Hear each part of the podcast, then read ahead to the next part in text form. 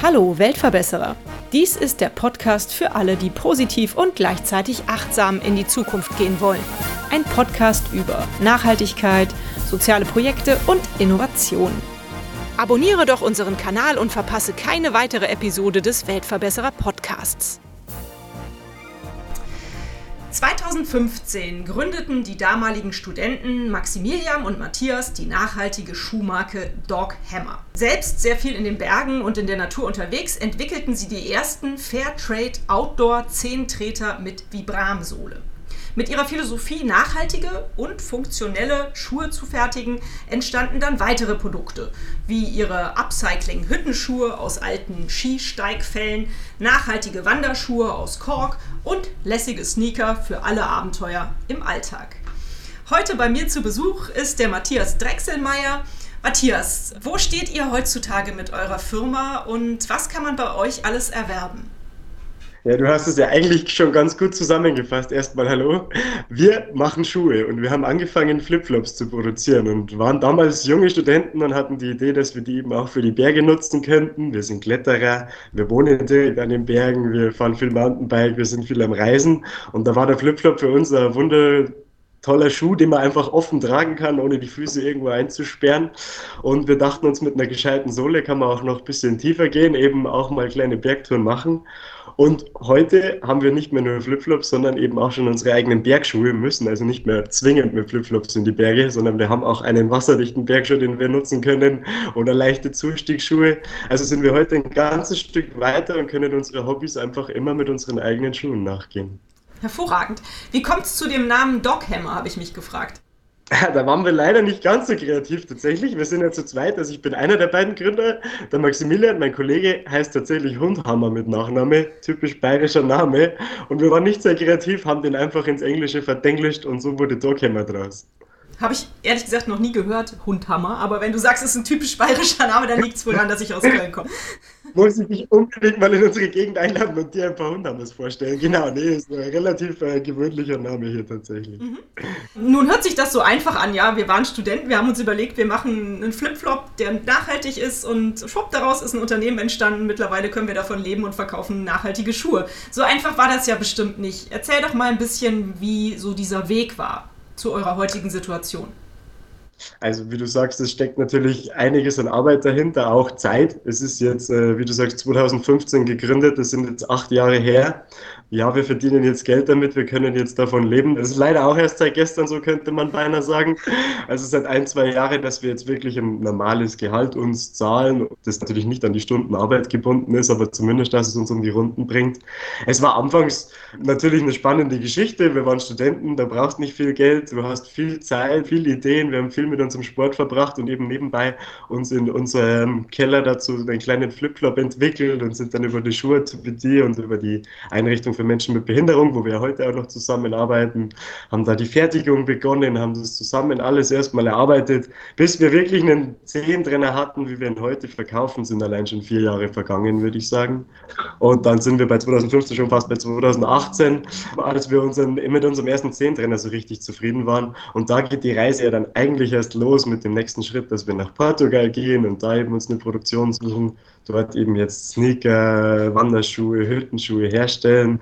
Da sind vier Kollektionen mittlerweile durch, also da steckt jetzt auch einiges an neuem Know-how mit Materialien und wie baut man Schuhe überhaupt. Also es ist sehr viel Zeit in Entwicklung natürlich geflossen, bis man jetzt sagen kann, wir haben den Schuh, den man auch guten Gewissens die Leute damit in die Berge schicken kann. Hat das was mit eurem Studium zu tun, dass ihr diesen Zehntreter entwickelt habt? Oder habt ihr was komplett anderes studiert und es hat eher mit eurem Hobby zu tun, dass ihr da drauf gekommen seid? Also es hat erstmal 100% mit dem Hobby zu tun, woher die Idee kam. Natürlich war es aber interessant, während dem Studium haben beide BWL studiert, beziehungsweise ich Management in der Gesundheitsökonomie und der Maximilian technisches BWL an der TU, also beides BWL in irgendwelche Richtungen. Da hat man dann natürlich schon ein bisschen Erfahrung oder zumindest hat man einige Rechtsformen mal gehört bei der Gründung. Man weiß ungefähr, was Marketing bedeutet oder was ein Marketing-Mix ist. Man hat so ein bisschen Theorie natürlich mitbekommen im Studium, aber am Ende war es wirklich aus dem Hobby heraus und man braucht dann doch ein bisschen mehr Wissen, als man im Studium vermittelt bekommt und muss sich da ein bisschen selber durchkämpfen. Das ist wahrscheinlich das, was am meisten vorwärts bringt. Ja, ist ja gut. Learning by doing sagt man ja immer so schön. Wie seid ihr darauf gekommen, dass euch Nachhaltigkeit so unglaublich wichtig ist? Hängt das jetzt auch mit eurer Liebe zur Natur zusammen? Genau, da liegst du natürlich ganz richtig. Wir halten uns einfach freizeitmäßig sehr viel in den Bergen auf oder einfach in der Natur draußen. Und es tut jedes Mal wieder weh. Und wenn es nur eine kleine Plastikflasche ist, die im Busch liegt oder da ein Kaugummipapier, es muss einfach nicht sein. Es stört schon allein dieses Zusammenleben mit der Natur. Und deswegen fällt es einem auch so extrem ins Auge, wenn man dann gerade mal in der Natur draußen ist und keine Mülleimer, keine Hochhäuser, keinen Müll auf der Straße sieht, sondern wirklich eigentlich reine Natur haben sollte und da dann dann die Plastikflaschen aus dem Wasser zieht, dann ist das was, was einfach persönlich nicht schön so anzusehen ist und so kommst du mit der Nachhaltigkeit relativ schnell in Berührung und denkst dir, da läuft noch viel mehr falsch. Ja. Mhm. Allerdings macht das ja auch die Fertigung eines solchen Produkts nicht gerade einfacher, wenn man dann auch noch nachhaltig agieren möchte. Wie konntet ihr das umsetzen und wie sind eure Schuhe heutzutage nachhaltig? Mir hat irgendwann mal jemand erzählt, Sneaker können gar nicht 100% nachhaltig sein. 100% nachhaltig zu sein ist sehr, sehr schwierig und da gebe ich dir recht. Wahrscheinlich gibt es den Sneaker auch noch nicht. Wir äh, haben uns auf den Latz geschrieben, dass wir auf jeden Fall schon mal die transparenteste Marke sein sollen, bis wir auch die nachhaltigste sind, weil das beide Sachen sind, die so ein bisschen einhergehen. Und gerade beim Schuh, da gebe ich dir recht, in Sohlen sind Mischungen wie Gummi teilweise vielleicht noch unverzichtbar, gerade bei einem Bergschuh, weil ich will ja auch eine gewisse Qualität und Haltbarkeit schaffen. Natürlich könnte ich auf einen Naturkautschuk gehen und jetzt da die einfachere Sohle machen die läuft sich aber vielleicht nach sechs Monaten ab und ich habe das Ganze dann eigentlich am Berg liegen. Der Rest vom Schuh wäre noch gut, ich kann ihn nicht mehr nutzen. Also es ist sehr, sehr schwierig auch für uns tatsächlich da zu sagen, wir sind jetzt schon 100% nachhaltig. Wir wollen jetzt erstmal 100% transparent sein, sagen, wo unsere Materialien herkommen. Und da, wo wir jetzt im Moment zum Beispiel nicht auf Gummi verzichten können, wie in der Sohle, dann wenigstens einen recycelten Gummi nutzen, wenigstens sehen, was für Giftstoffe sind wirklich in diesem Gummi. Gibt es auch was weniger Giftiges, kann ich es eben mit Kork oder irgendwelchen anderen Materialien auch upcyclen. Ähm, wir arbeiten dahin, 100% nachhaltig zu werden, können aber jetzt das dazu auch sagen. Unseren Schuh kann man noch nicht eingraben und er wird in zwei Jahren dann unter der Erde verschwinden, sondern im Moment müssen wir ihn auch noch wieder upcyclen oder äh, entsorgen dementsprechend. Wir arbeiten dahin, wir sind da dran, wir schauen dann nach Material für Material, aber es geht leider nicht von heute auf morgen, sonst wird es auch schon irgendjemand Großes machen. Die hätten es natürlich leichter, als wir das haben. Ja, das glaube ich wohl. Aber du hast es gerade schon gesagt, ihr versucht so viel wie möglich zu recyceln, zu upcyclen. Wenn ich das jetzt richtig verstanden habe, auf eurer Homepage bietet ihr auch äh, Reparaturen an und Sohlenaustausch, was ja auf jeden Fall auch zur Nachhaltigkeit eines Schuhs beiträgt. Ähm, erklär mal ein bisschen, was ihr da so für einen Service habt. Genau, also das ist uns von Anfang an wichtig gewesen, gerade bei den Zehntrennern, mit denen wir gestartet haben, die haben wir selbst produziert. Ähm, wir wissen genau, wie das Ganze aufgebaut ist, wir wissen genau, welche Sachen verwendet wurden, welche Klebstoffe, was müssen wir wie nähen, was müssen wir wo verstärken. Und daher hat es für uns von Anfang an Sinn gemacht, diese Schuhe dann natürlich auch gleich zu reparieren. Wie du schon sagst, Schuhe besohlen ist eigentlich immer ein Thema, weil oft hält das Obermaterial dann doch länger als die Sohle, auf der man verständlicherweise ja jeden Tag läuft. Gerade bei einem Bergschuh, bei einem Zustiegsschuh, da macht es dann auch absolut Sinn, dass man sagt, hey, die sind voll im Einsatz, nach zwei Jahren ist meine Sohle durch, aber der Schuh ist eigentlich noch in Ordnung. Dann ist es auch im Sinne der Nachhaltigkeit hier natürlich zu sagen, okay, ich tausche vielleicht nur diese Sohle ab, diesen Sohlenkeil, kann da wieder reparieren. Das ist was, was wir eben machen, wieder besohlen, wenn Ösen oder sowas ausreißen, irgendwelche Laschen hinten, was einfach mal passieren kann in einem Dauergebrauch, dann kann man sowas wieder annähen oder fixieren. Beim Zehentrenner wechseln wir noch die Obermaterialien aus oder man tauscht dann nur mal den Riemen. Alles, was irgendwie gemacht werden kann, versuchen wir auch zu machen, damit der Schuh auch einfach so lange wie möglich äh, leben kann und äh, benutzt werden kann, damit es auch irgendwie einen Sinn hat. Ja. Mhm, das ist schön.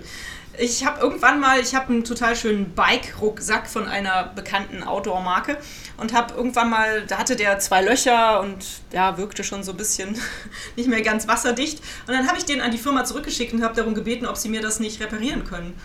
Ja, und leider war die einzige Aussage, die dann zurückkam, ja, der, uh, der ist ja schon ganz schön alt. Wir können dir einen neuen Rucksack anbieten für 10% günstiger oder irgend sowas. Ja, das ist ein bisschen schade, finde ich. Manchmal denkt man, das könnte man doch eigentlich irgendwie noch reparieren. Irgendwie muss das doch wieder nähbar und abdichtbar sein. Und äh, das ist aber leider gar nicht immer so, so einfach möglich, oder? Also ja, genau, um welche Marke sich es auch da immer handelt, die ein bisschen in den Schutz zu nehmen. Manchmal ist es tatsächlich vielleicht eine blöde Antwort für den Kunden, wenn man sagt, ich kann das jetzt nicht reparieren, ich würde dir aber gerne aufgrund deiner, äh, dass du bei mir bleibst, 10% anbieten und verkaufst dir dann ein neues Produkt. Das ist vielleicht nicht komplett der falsche Ansatz, weil ich will den Kunden binden, ich will ihn auch glücklich machen, aber natürlich, wenn der nur zwei Löcher hat, dann könnte man die meiner Meinung nach auch flicken.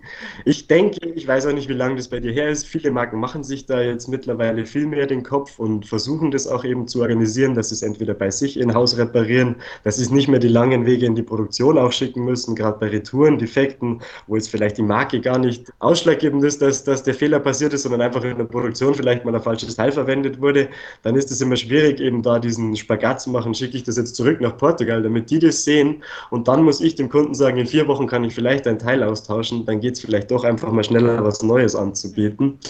Aber es ist jetzt gerade, es gibt ja einige Marken, die jetzt auch so Touren machen, wo man wirklich dann vorbeikommen kann in drei, vier, fünf Standorten in Deutschland und Sachen vorbeibringen kann zum Reparieren. Auch markenfremde Sachen, also das finde ich, da ist, da läuft jetzt schon einiges richtig auch. Ja, ich denke, Löcher in Rucksäcken und Jacken lassen sich gut nähen oder wieder kleben und verbessern.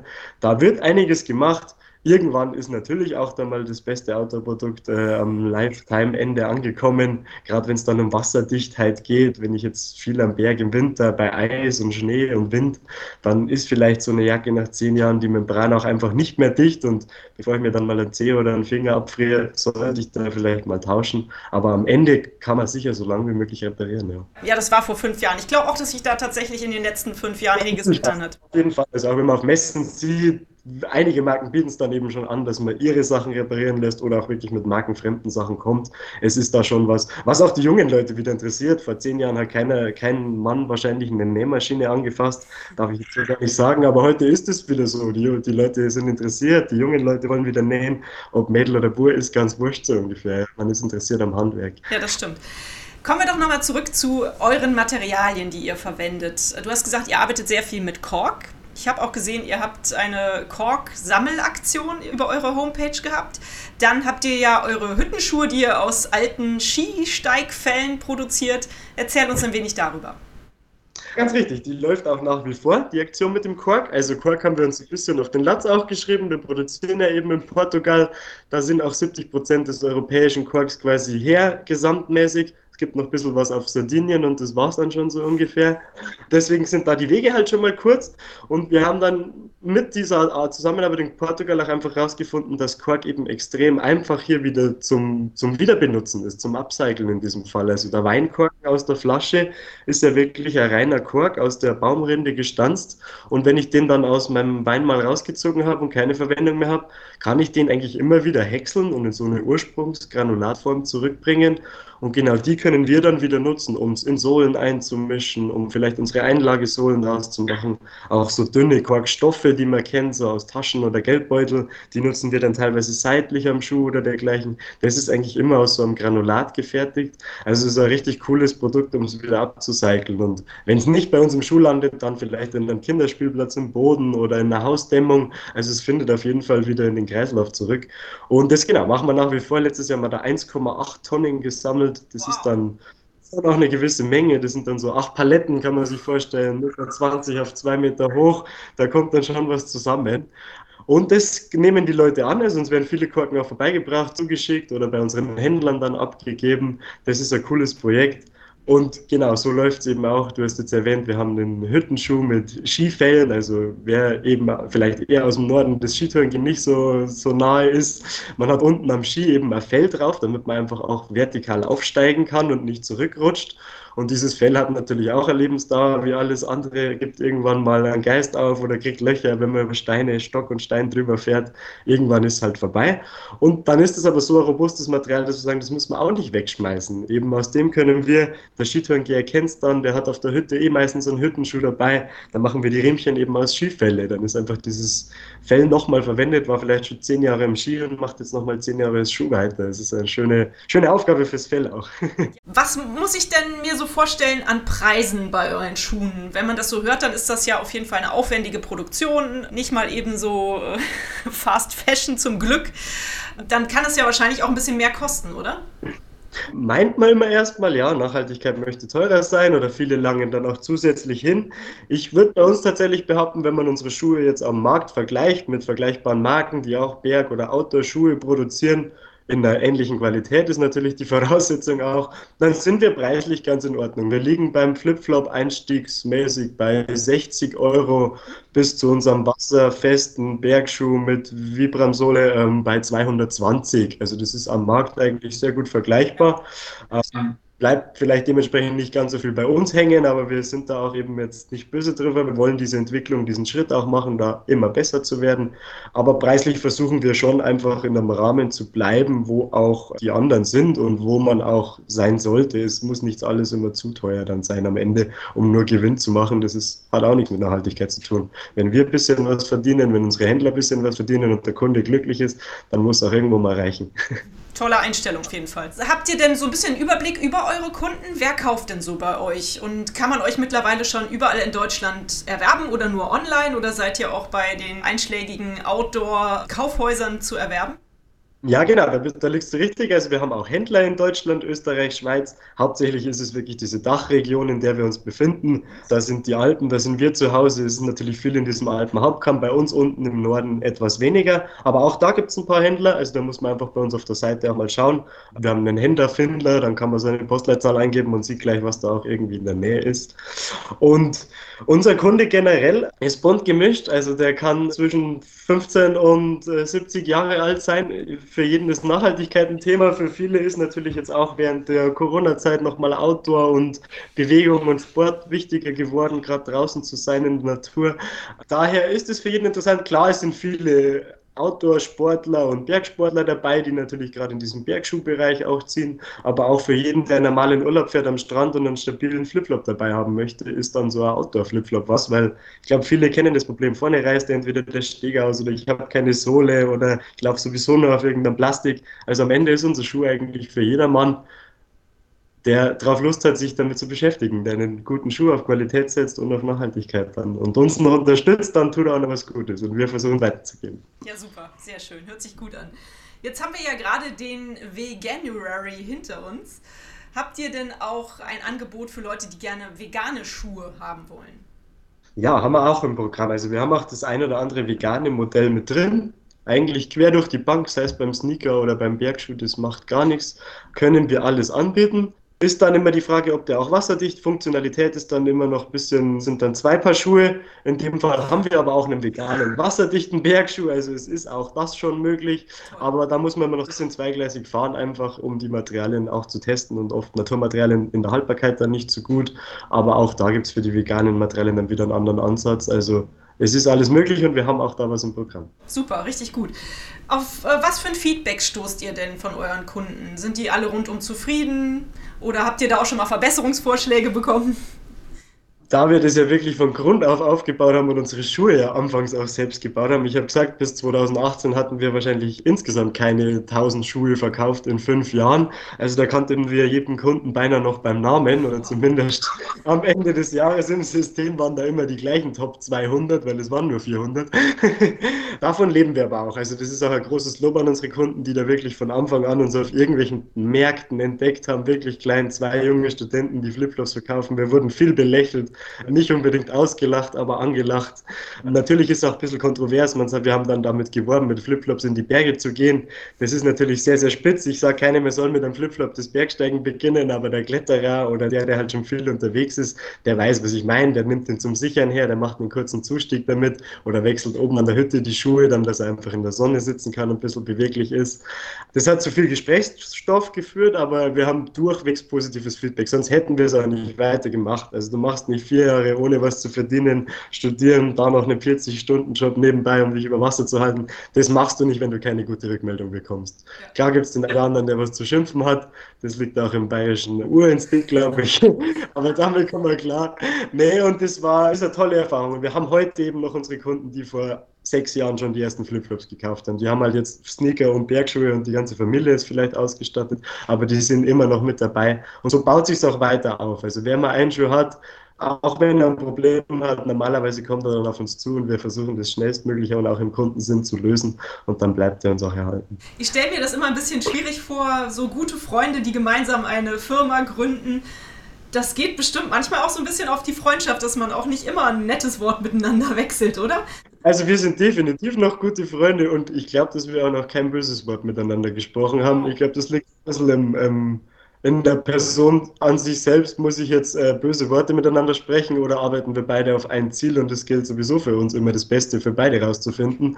Da ist einfach auch bei uns keine Zeit auf den anderen wieder oder da jetzt mal böse zu sein oder angefressen. Das bringt keinem von uns weiter. Da schauen wir lieber, wie können wir das lösen. Hat jemand einen Fehler gemacht, tun wir uns beide dazu, dass wir den Fehler wieder ausmetzen können und weiter geht's. Also ich glaube, ich habe auch großes Glück, dass ich da einen guten Partner habe oder dass wir da gut harmonieren. Aber bei uns gibt es äh, kein Beef, kann man so schön sagen. Ja, herzlichen Glückwunsch dazu. Was ist denn aktuell eure größte Herausforderung, Matthias?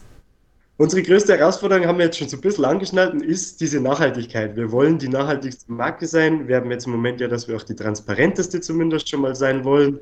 Und das habe ich vorher schon mal gesagt, das ist immer ein bisschen zweischneidig. Auf der einen Seite möchte ich nachhaltig sein und eine nachhaltige Sohle haben. Auf der anderen Seite muss ich aber auch die Qualität wahren.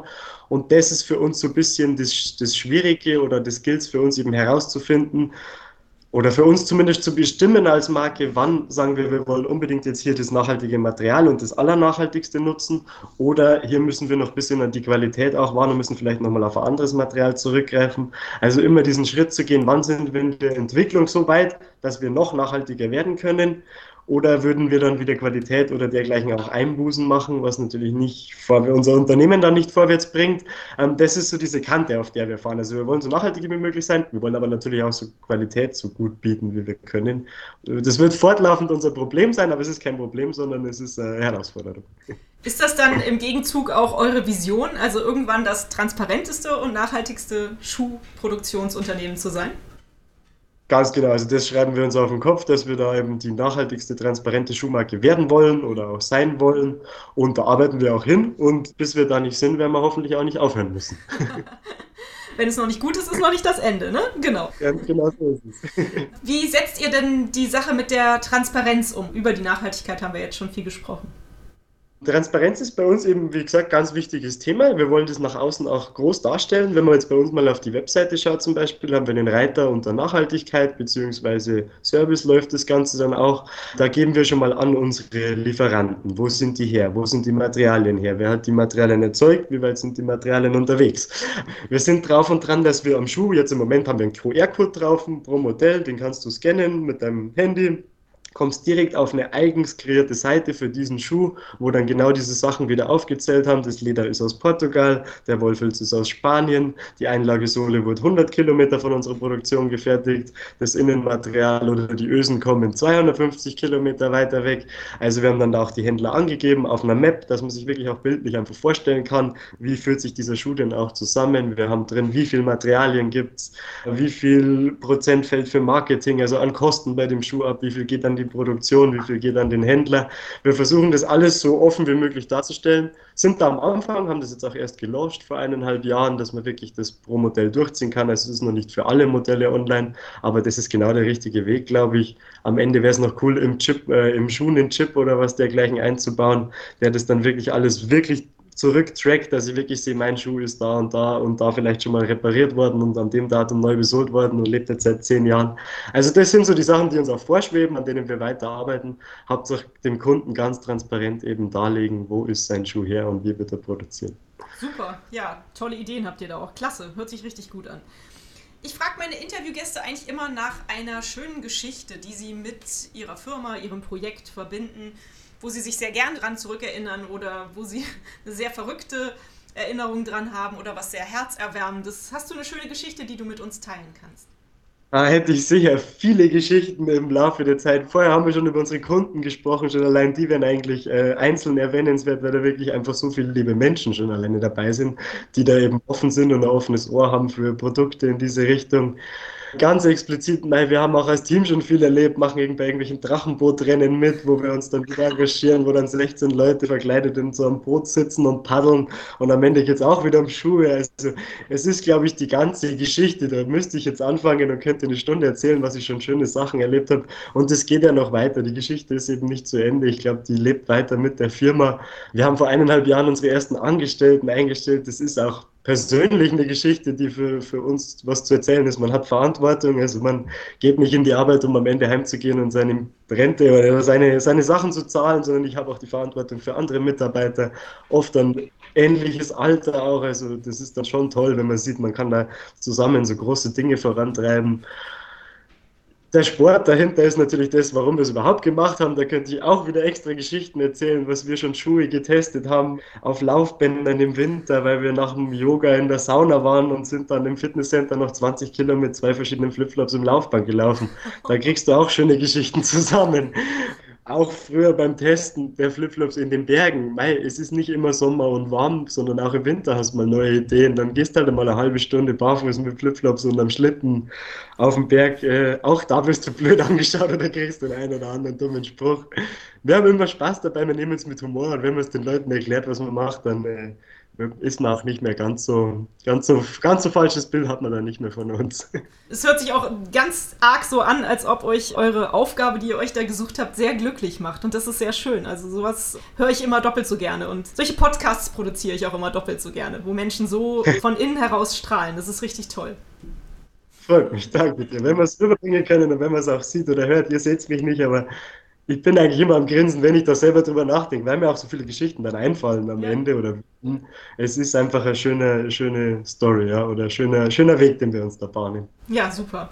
Was kann man denn tun, wenn meine Hörerinnen jetzt denken, wow, Doc Hammer, das hört sich toll an. Ich möchte ihnen gerne helfen, ich möchte die unterstützen, dass die weiterkommen, äh, dass die ihre Vision irgendwann erfüllen können wahrscheinlich eure Schuhe kaufen, oder? Gibt es noch andere Ideen, was man tun kann? Das ist auf jeden Fall das Einfachste des Ganzen, genau, einfach unsere Schuhe kaufen und da vorbeischauen.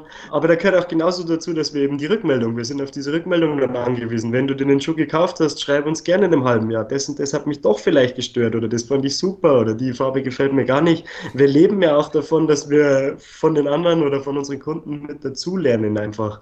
Das ist, was man uns unterstützen kann nachhaltig zu sein, nachhaltig zu leben und vielleicht ein, zwei Mal drüber nachzudenken, brauche ich wirklich einen neuen Schuh, brauche ich da neues Material, hilft uns allen schon mal generell.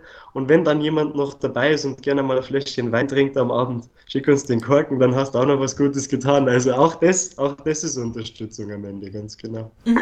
Macht das wirklich Sinn, eine Kiste voller Korken zu packen und euch die zu schicken? Oder ist es besser, wenn man die halt zu Fuß vorbeibringt? Kommt darauf an, wo du wohnst, würde ich sagen. Aus Köln zu Fuß ist wahrscheinlich eine schwierige Hausnummer.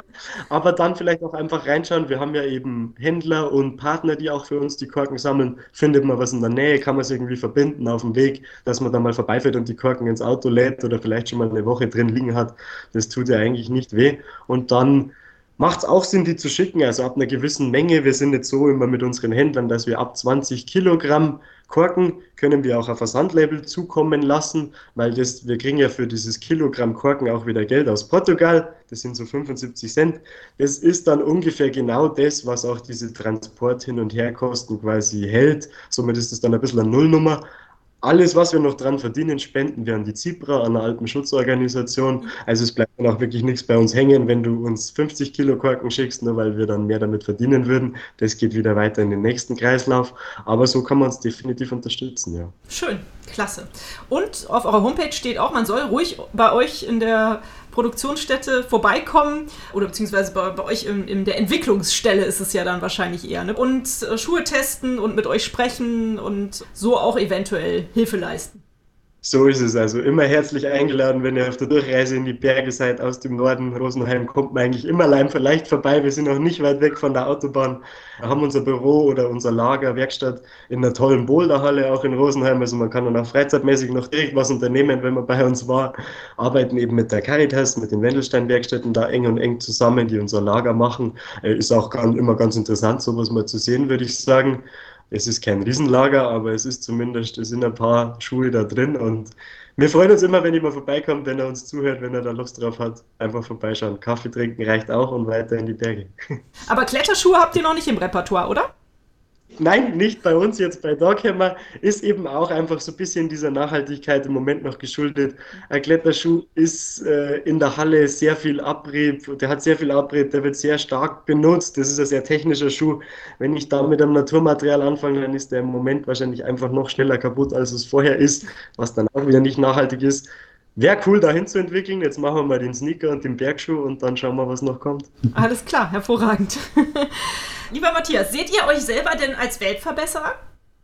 So weit würde ich jetzt nicht gehen, dass ich die Welt da gleich als mich als Weltverbesserer betiteln würde, aber fürs Versuchen auf jeden Fall im Kollektiv die Welt ein kleines Stückchen besser zu machen. Ja. Als Außenstehender kann man das, diesen Titel dann auch besser verleihen. Du hattest es eben schon mal ganz kurz erwähnt, wenn ihr Korkenspenden erhaltet und das Geld, was ihr daraus eventuell übrig habt, spendet ihr. Spendet ihr denn auch einen Teil eures Gewinns? Der ist ja nicht besonders groß bei euch, hast du ja schon vorhin erzählt. Ist das ein Ansatz, den ihr verfolgt? Und an wen spendet ihr nochmal die Korkengelder? Die Korkengelder gehen an die ZIPRA. Das ist eine Alpenschutzorganisation, die vor allem bei uns im deutschsprachig, österreichischsprachigen Raum unterwegs ist, die so ein bisschen diese ja, diese alpine Netzwerke auch verbindet. Also die redet dann mit dem DAV, mit dem Deutschen Alpenverein, genauso wie mit dem Österreichischen Alpenverein und spielt da so Schnittstellen, einfach um da die zusammen an einen Tisch zu bekommen.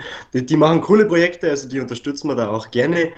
Von unserem Gewinn haben wir leider bisher noch nichts spenden können, weil so viel Gewinn jetzt auch einfach noch nicht da ist, dass man da äh, was Gutes damit tun würde. Im Moment bleibt es einfach der Gewinn auch tatsächlich aus, weil wir da tatsächlich in die Entwicklung stecken, in unser eigenes Unternehmen stecken, in unsere Mitarbeiter. Ist aber auf kurz oder lang, ist für uns ein interessantes Thema. Also wir sind jetzt auch dran, es gibt ja viel diese CO2-Ausgleiche, die ich mir erkaufen kann, was ich eigentlich nicht möchte, sondern es gibt ja wirklich auch kleinere Unternehmen, die dort mal Bäume pflanzen oder dafür sich für Projekte einsetzen. Das sind Sachen, die wir fortwährend auch gerne unterstützen wollen und werden. Sobald wir auch da mehr verdienen ist da über, oder mehr Umsatz machen, geben wir auch gern mehr davon ab. Da spielt eins zum anderen zusammen. Aber im Moment ist eigentlich die ZIPRA unsere einzige Organisation, die wir wirklich spenden und unterstützen. Man ja. könnte jetzt die Zusammenarbeit mit der Caritas auch so betiteln, aber da fließt kein Geld am Ende, genau. Das ist ja schon mal toll mit der ZIPRA, klasse. Was muss denn deiner Ansicht nach passieren, damit die Welt ein Stückchen besser wird? Wenn du drei Wünsche frei hättest, was würdest du dir wünschen? Was mir wichtig ist, jetzt aktuell natürlich auch ein großes Thema ist, sowas wie Kriege. Das werde ich nicht verstehen und das werde ich auch nicht mehr verstehen in meinem Kopf. Vielleicht bin ich zu klein, vielleicht bin ich zu blöd, aber für mich braucht es das nicht. Das ist was, was man definitiv einfach lassen, sein lassen könnte. Also da muss man sich einfach an Tische setzen und miteinander reden.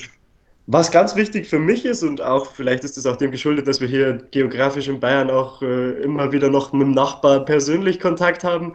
Das ist sowas, was mir einfach auffällt. Man man sagt zu jedem Servus in Bayern auf der Straße in kleineren Städten. Selbst bei uns in Rosenheim ist es vielleicht auch schon nicht mehr so oder wird weniger. Das ist was, was ich extrem wichtig finden würde, dass man einfach wieder mehr ins Miteinander geht, dass ich weiß, wie mein Nachbar mit Vor- und Nachname heißt, dass der bei mir klingeln kann, wenn er Salz braucht oder wenn er einen Corona-Test braucht oder was weiß ich. Das sind jetzt auch so Sachen, die erst wieder aufgekommen wurden, sind auch durch so Situationen wie Corona, glaube ich.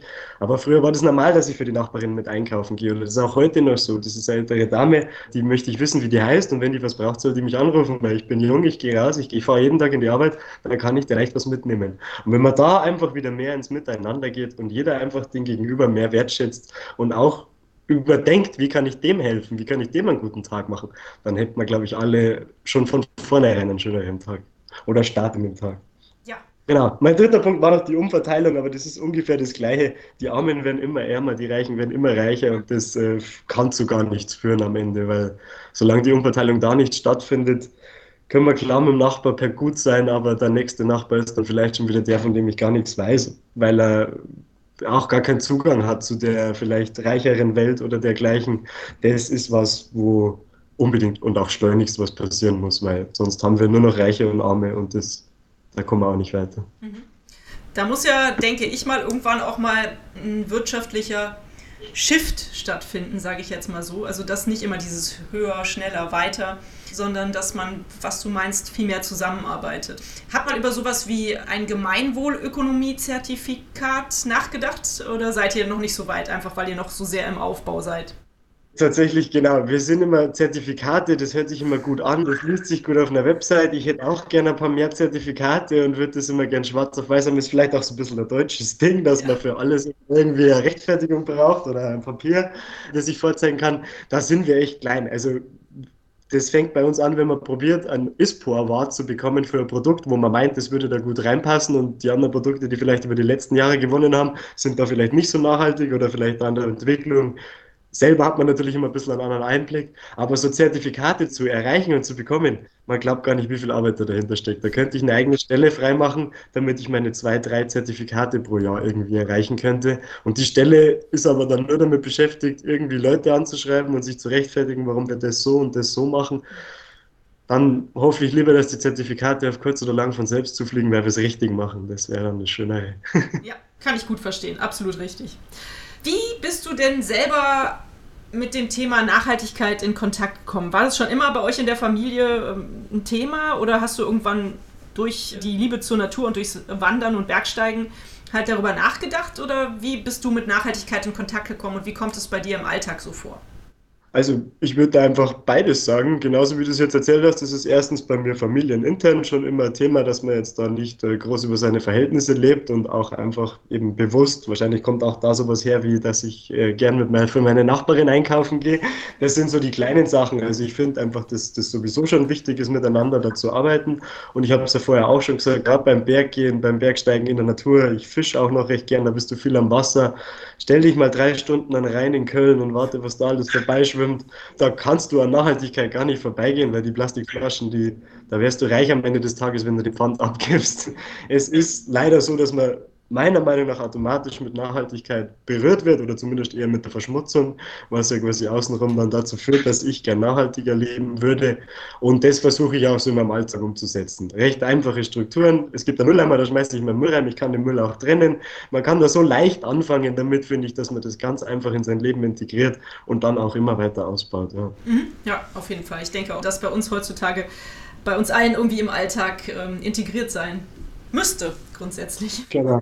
Ja.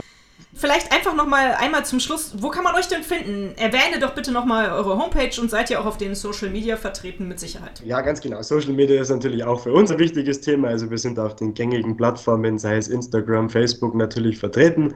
Da gerne folgen und ein Like da lassen oder auch mal was kommentieren. Wie gesagt, wir leben auch einfach von dieser Community und von dieser Rückmeldung, die wir gerade über Social Media natürlich am einfachsten bekommen.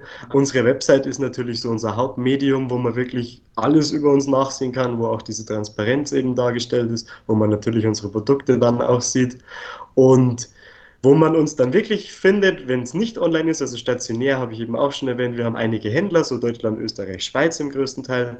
Die Händler sind bei uns auf der Webseite wiederum genannt, also man kann da einfach mal schauen, was ist bei mir in der Nähe, vielleicht schaue ich da mal vorbei. Ich kann auch da sagen, dass ich die Händler zum größten Teil dann irgendwo persönlich kenne und dass da auch das coole, nette Outdoor-Händler sind und ausgewählte, da ist jetzt auch nicht jeder mit dabei und die haben dann auch ein bisschen Know-how. Natürlich können die nicht immer unser ganzes Sortiment abdecken, aber mit Sicherheit sind die dann gewillt, auch die Modelle, die dann nicht da sind, zu bestellen oder dergleichen. Also das ist bei uns einfach nur einfach miteinander reden. Entweder anrufen bei uns, bei den Händlern vorbeischauen oder E-Mail schreiben. Wir melden uns auf jeden Fall zurück. Und die Homepage ist www.doghammer.de, ganz einfach, ne? Ganz genau. Aber diese ganzen Informationen kommen natürlich auch wie immer hier in die Folgennotizen, da könnt ihr das auch sonst noch alles nachlesen.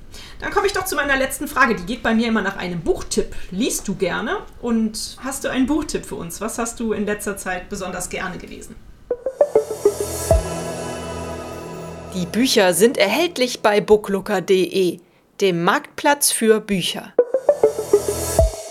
Ich bin tatsächlich nicht so die Leseratte, weil wenn ich freie Zeit habe, dann schaue ich, dass ich die irgendwie draußen verbringe und meistens irgendwie sportlich und in Bewegung. Aber auch da am Abend natürlich auch mal im Zelt wieder mal ein Buch zur Hand genommen. Meistens sind es dann wieder irgendwelche Kletterführer oder Geschichten aus irgendwelchen Unternehmungen. Aber was ich mir jetzt bewusst tatsächlich auch wieder aufgeschrieben habe, ist zwar schon wieder zwei, drei Jahre her, dass ich das Buch gelesen habe, aber ich finde es nach wie vor gut und es passt auch wieder in, den, in die Zeit. Das ist tatsächlich Quality Land. Finde ich ein witziges Buch, finde ich gut geschrieben Leben. Es ist äh, vielleicht ein bisschen abstrakt, aber es ist nicht ganz falsch. Es ist nicht am Zahn der Zeit vorbei und deswegen finde ich es ganz gut, dass man sowas vielleicht auch immer ein bisschen in den Gedanken hat. Sowas könnte ja auch passieren oder entwickeln wir uns da vielleicht sogar hin. Ja. Sehr schöner Buchtipp. Vielen Dank. Ja, lieber Matthias, dann grüß mir den äh, Maximilian unbekannterweise ganz lieb und vielen Dank für deine Zeit, die du dir heute für dieses Interview genommen hast. Es hat mir sehr viel Spaß gemacht, mit dir zu sprechen. Ich werde auf jeden Fall mal einen Doc Hammer Schuh oder Flipflop kaufen und das mal ausprobieren und euch dann ein Feedback geben. Ein sehr schönes Projekt. Bitte macht weiter so. Ich wünsche euch ganz viel Erfolg weiterhin und ich denke, wir hören voneinander. Bis dahin. Herzlichen Dank. Nee, hat mir auch riesig gefreut, jetzt hier ein bisschen mit dir plaudern zu dürfen.